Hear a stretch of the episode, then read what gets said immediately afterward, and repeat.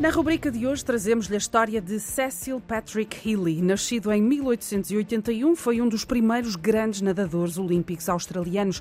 Ganhou as medalhas de prata nos 100 metros de estilo livre e de ouro na estafeta 4 por 200 metros de estilo livre nos Jogos Olímpicos de Verão de 1912, realizados em Estocolmo.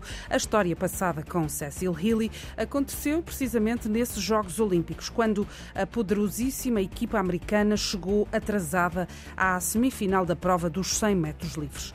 Com os americanos afastados, Healy sabia que podia chegar à medalha de ouro. Os americanos contestaram o afastamento, apresentaram recurso alegando ter havido um mal-entendido e pediram que lhes fosse dada outra hipótese de competir. O assunto foi submetido a um júri especial e Healy pediu ao representante da equipa australiana no júri para insistir que fosse dada a oportunidade aos americanos de nadarem uma corrida especial para se qualificarem para a final.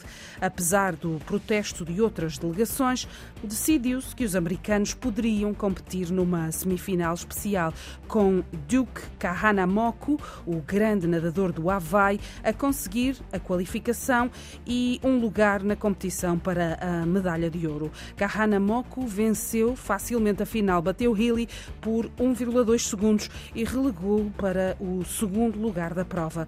O desportivismo de Cecil Healy, que lhe custou efetivamente a medalha de ouro, foi reconhecido no final da competição pela multidão que o presenteou com uma grande ovação.